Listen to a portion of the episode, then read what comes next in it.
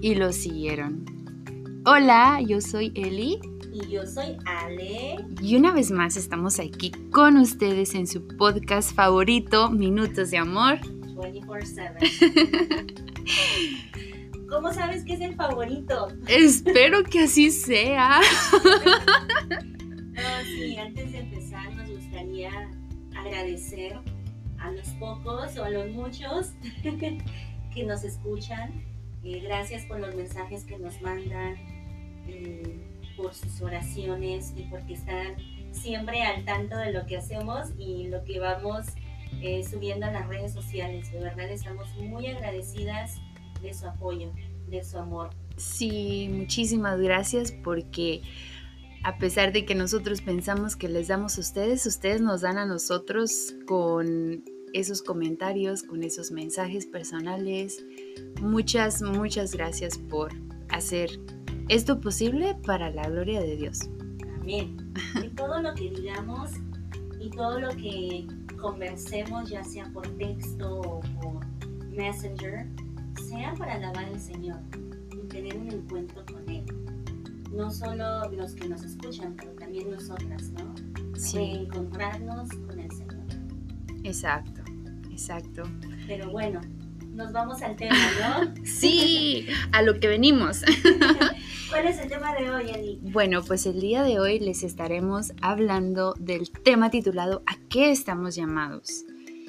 Y en la preparación decíamos Ale y yo, bueno, pues es que esta pregunta es muy amplia, se puede en realidad decir mucho, pero lo vamos a tratar de hacer en muy poco tiempo, entonces quédense hasta el final y escuchen lo que tenemos que compartir con ustedes.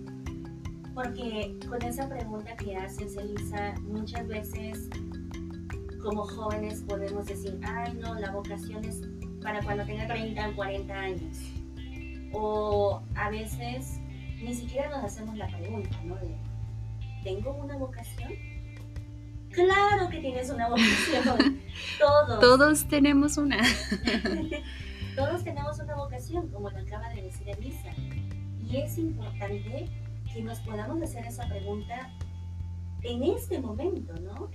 Porque el Señor, el Señor elige y nos invita a todos. Es una invitación personal. Exacto, y creo que en episodios anteriores habíamos ya recalcado que todos estamos llamados a la santidad, que todos debemos de llegar en algún punto a ser santos, ¿verdad? Pero, ¿cómo es que vamos a llegar ahí? Y esto es la vocación. ¿A través de cuál vocación Dios te va a santificar para llegar a ser santo? Y es como en el Evangelio podemos ver cómo Cristo pasa junto a personas normales, como tú, como yo, como los que nos están escuchando. Y Él nos dice, ven y sígueme. Es una invitación personal. ¿Y qué nos queda a nosotros hacer? Dejar las redes y seguirle, como eh, es la cita bíblica, como, como iniciamos este podcast, que decían, dejaron las redes y le siguieron. O sea, no se la pensaron, simplemente así como que Jesús me está llamando a hacer esto, entonces lo dejo todo porque lo que Él quiere para mí es lo mejor, porque la felicidad que me va a causar en la vida es Jesús.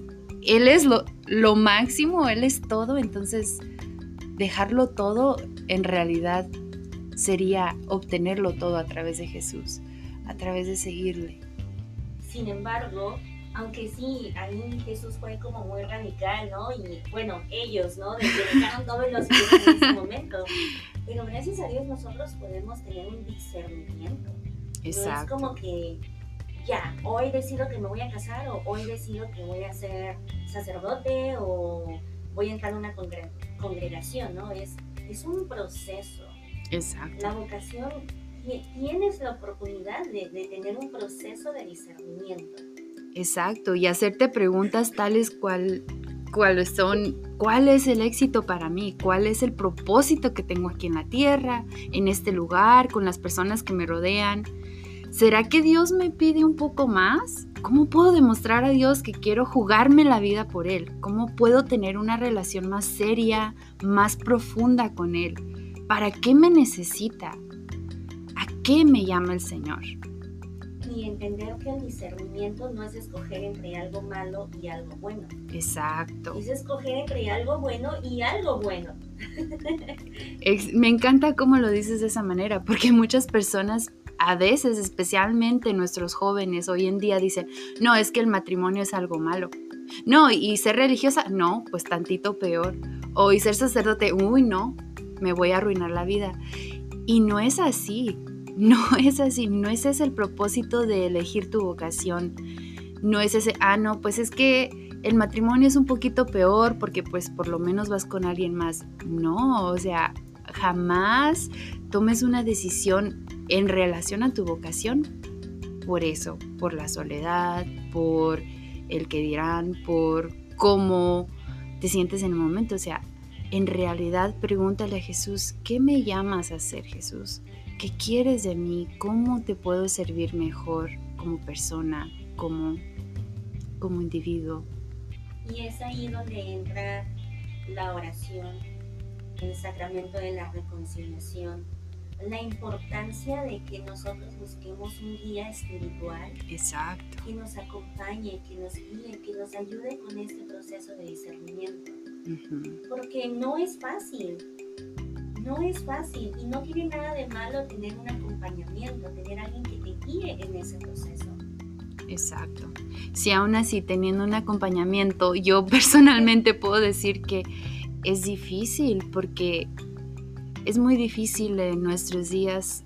A veces uno dice, bueno, es que tenemos tantas expectativas y luego alguien más puede decirte, no, es que tienes, pides mucho, pero Dios pone los anhelos en tu corazón. Entonces, a través de la ayuda de tu guía espiritual, Él te puede ir guiando, mira, esto sí es de Dios, esto quizá no es de Dios, esto debes de mejor reconsiderar o pensar qué es lo que en realidad te va a llevar a ser más santa, te va a llevar a ser la mejor versión de ti mismo, de ti misma.